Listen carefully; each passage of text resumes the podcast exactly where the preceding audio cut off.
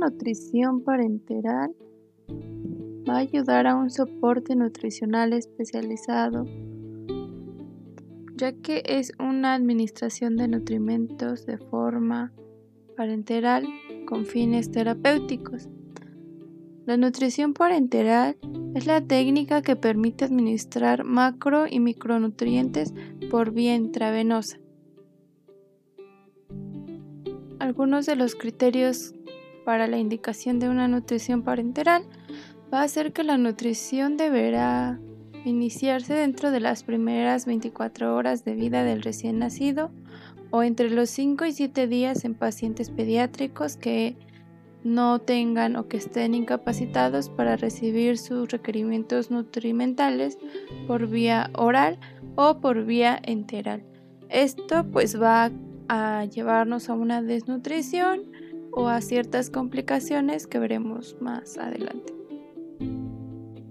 Esta administración se va a realizar a través de la selección de vía de acceso para la administración. Se recomienda que sea una vía de acceso central que deberá ser exclusiva para la administración y eh, de este nutrimento. Los requerimientos nutricionales van a variar de acuerdo a la edad y al peso del niño y deberán ajustarse a pacientes sometidos a cirugía o en aquellos que tengan pérdidas aumentadas por otras vías como son los estomas. Algunas de las complicaciones son algunas complicaciones mecánicas del acceso a la vena subclavia, a un acceso venoso debe fijarse para evitar tromboembolismo. Si la nutrición no es preparada en un ambiente adecuado con medidas de asepsia, puede traer infecciones en el catéter venoso central, lo cual nos llevaría a una sepsis y por consecuente a un deterioro clínico y a una infección persistente. La composición de la nutrición parenteral consta de carbohidratos como la glucosa en sus diferentes osmolaridades, así como lípidos, electrolitos como sodio, cloro, potasio, calcio y magnesio, oligoelementos como zinc, cobre, magnesio y cromo, vitaminas. Los cuidados de enfermería desempeñan un papel fundamental, pues la mayoría de las acciones del manejo del paciente que recibe un soporte nutricional recae en la enfermera desde la preparación, la canalización del acceso venoso hasta la observación clínica detallada del paciente. La nutrición parenteral requiere una preparación bajo estrictas normas de asepsia y antiasepsia.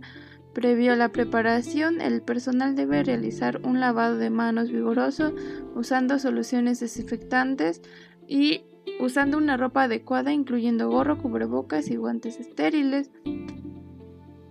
El local donde se va a preparar la hidratación debe estar en una cabina de flujo laminar horizontal que mantenga una temperatura adecuada entre 24 y 28 grados Celsius, una buena iluminación y que se encuentre sellado para evitar corrientes de aire y acceso de personal innecesario. La enfermera debe cerciorarse y disponer a su alcance todo el material necesario y la desinfección previa de este mismo material. El material utilizado para la preparación va a ser una bolsa EVA o PVC, filtros de diferentes micras, jeringuillas de diferentes calibres, equipos de venoclisis, torundas y una cubeta metálica con tapa. Una vez terminada la preparación se va a rotular con el nombre del paciente y se va a resguardar en un lugar seguro.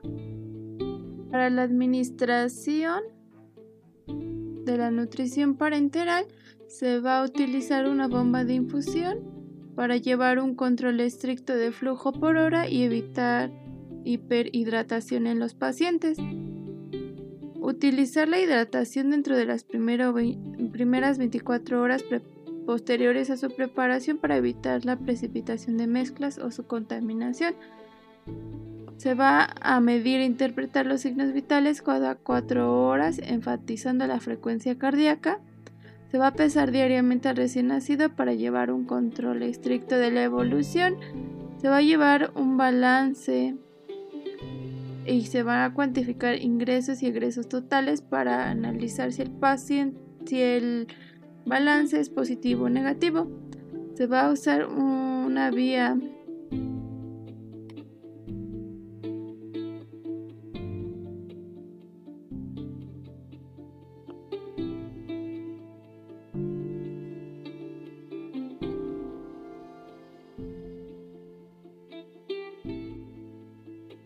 administrar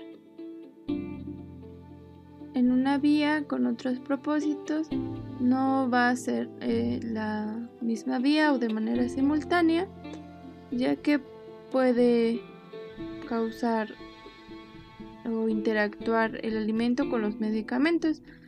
El equipo de venoclisis y los filtros se van a cambiar cada 24 horas para evitar infecciones y acumulación de residuos que puedan provocar un tromboembolismo.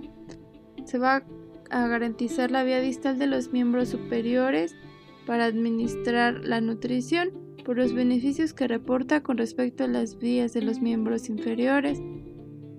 Se va a evitar el uso de la llave de tres vías para administración de la nutrición, ya que se acumulan residuos de los mismos electrolitos y pueden provocar una obstrucción del catéter.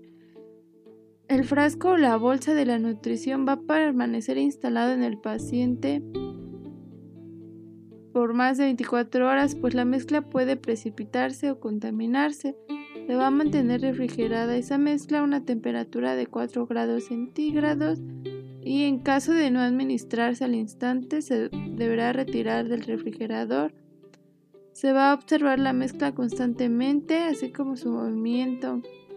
Se va a administrar heparina a la hidratación según el peso del recién nacido para evitar una obstrucción por coágulos en el catéter del pequeño calibre y se va a realizar un control de microbiológicos a las mezclas preparadas.